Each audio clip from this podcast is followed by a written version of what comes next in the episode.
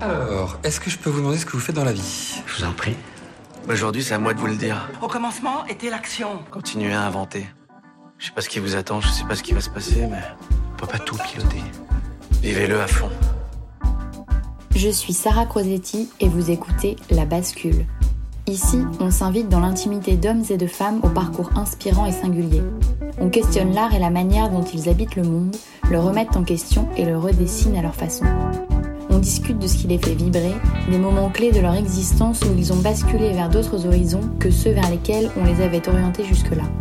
Écoutez leurs témoignages, écoutez-les redessiner le monde, en espérant que cela vous donne à votre tour l'envie de basculer vers de nouveaux horizons.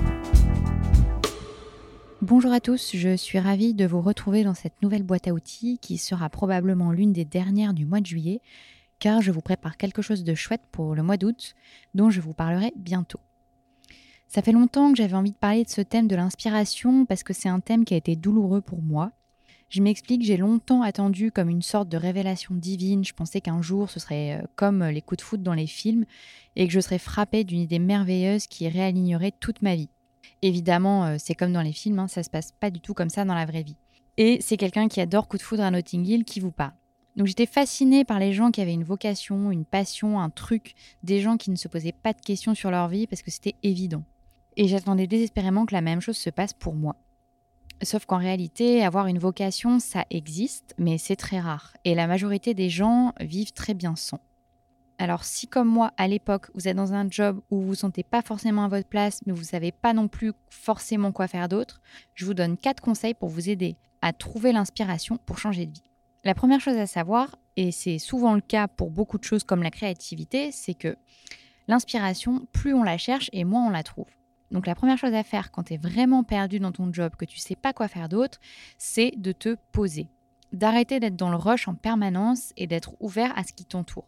Alors, ralentir, ça veut par exemple dire euh, s'octroyer une vraie pause déj, donc sans écran, sans boulot, sans téléphone. Ça veut peut-être aussi dire s'octroyer une heure d'aquarelle le soir en rentrant du boulot ou une heure de théâtre en semaine. Bref, ça peut être des toutes petites choses, mais qui vous aident à respirer dans votre quotidien. Pour faire un parallèle, c'est un peu comme l'amour. Parfois, tu cherches désespérément, ou alors tu n'es juste pas disponible émotionnellement, et du coup, rien ne vient. Et c'est quand tu lâches, c'est quand tu commences à te recentrer sur toi-même, à mettre ton attention ailleurs, et notamment sur tes propres besoins, que, ah bah tiens, tu rencontres quelqu'un. Donc pour l'inspiration, c'est un peu pareil. Ça nécessite avant toute chose que tu sois un minimum alerte, à l'écoute de ce qui t'entoure. Si tu cours sans cesse à droite à gauche toute la journée, que tu as le nez dans le guidon, que tu penses à ce que tu dois faire, à ce que tu dois aller chercher après le boulot, à tes rendez-vous médicaux, les affaires de sport du petit, dîner du soir, etc., comment veux-tu avoir un esprit assez libre pour qu'il soit inspiré? C'est impossible. Pour accepter d'être inspiré, il faut avoir un minimum de temps de cerveau et d'attention disponible. Il faut avoir sa capacité d'écoute et d'échange qui est en alerte. Sinon, tu peux tout à fait passer à côté d'une dizaine d'opportunités d'échange ou de découverte simplement parce que tu n'es pas dans le bon mood. Donc la première chose à faire, c'est de ralentir. Et ça tombe bien parce que c'est les vacances, pour certains, ou bientôt pour d'autres. Donc c'est vraiment le parfait moment pour relever un peu la tête et regarder ce qui se passe autour de toi. Donc cet été, prends du temps pour toi. Prends du temps libre parce que c'est vraiment le début de toute réflexion et de toute inspiration. Mon deuxième conseil, il est très simple. C'est celui de parler avec des gens et de leur poser des questions. Alors je vous le dis souvent, je vous le répète même, d'essayer de contacter des gens qui sont inspirants pour vous. Mais en l'occurrence, L'inspiration ici, elle peut venir aussi de n'importe où. Vous n'êtes pas obligé de vous concentrer uniquement sur des gens qui ont une vie professionnelle que vous admirez. L'inspiration, euh, elle peut et elle doit aussi venir de plein d'autres domaines et pas forcément professionnels. vous pouvez échanger avec vos amis sur leurs émotions, par exemple leur challenge du moment. Vous pouvez aussi échanger avec de parfaits inconnus, au restaurant, à la salle de sport. En réalité, il y a autant d'inspiration possible que de rencontres. Et je le vérifie en permanence. Par exemple, l'autre jour, j'étais à une soirée et il y avait un maître d'hôtel. Et je me mets à discuter avec lui. Et en fait, il s'avère être une personne incroyable, qui a servi de nombreux présidents, qui a des combines pour tout et n'importe quoi, qui a un sens de l'humour incroyable. Bref, il a une vie de dingue. Et pourtant, on n'a pas parlé une seule fois boulot. Mais le seul fait d'écouter son histoire, ça m'a inspiré. C'est comme si vous voyez les choses sans cesse via votre prisme et soudain quelqu'un vous amène un autre prisme, un angle différent. Comme si quelqu'un vous disait Toi tu photographies toujours de face, mais regarde, en contre-plongée aussi, on peut faire des choses intéressantes. Bon, la, comparaison est pas dingue, mais vous voyez l'idée. L'inspiration, elle vient pas forcément d'un métier en particulier, elle vient aussi parfois d'un tempérament, d'une façon de vivre, d'une façon de voir les choses, d'une expérience qu'on vous partage. pour cette raison, ne négligez pas les rencontres et les échanges, aussi anodins soient-ils. Et d'ailleurs, j'ai sorti la semaine dernière un guide sur les 25 idées de reconversion pour une vie épanouie et indépendante financièrement. Et dans ce guide, donc il y a énormément d'informations pratiques, mais aussi des interviews de femmes qui ont été pensées comme des échanges justement. J'ai essayé de leur poser toutes les questions qui pourraient inspirer l'interlocuteur. Alors oui, on a listé énormément d'infos comme les formations, les salaires, les to-do list, etc. Mais dans les portraits, je leur demande aussi les difficultés qu'elles ont rencontrées, les choses qui les font vibrer, les conseils à donner. En fait, tous ces éléments qui sont tellement importants à transmettre pour faire grandir l'autre. Donc si vous voulez en savoir plus sur le guide, je vous mettrai le lien dans la description du podcast d'ailleurs. Mais en tout cas, retenez ceci, chaque conversation est un moment potentiel d'inspiration. Mon troisième conseil, c'est de profiter des vacances pour vous acheter un carnet d'inspiration. C'est-à-dire que vous vous achetez un petit carnet, ou alors si vraiment vous n'êtes pas très papier, vous avez une page de notes dédiée dans votre téléphone pour noter toutes vos petites inspirations du quotidien. Alors ça peut être un compte-rendu d'une discussion que vous avez eue, mais aussi quelque chose qui vous a fait du bien, ou une idée qui vous vient, une envie, etc. J'ai fait ça à l'époque sans vraiment mettre de nom dessus. J'appelais pas forcément ça un carnet d'inspiration.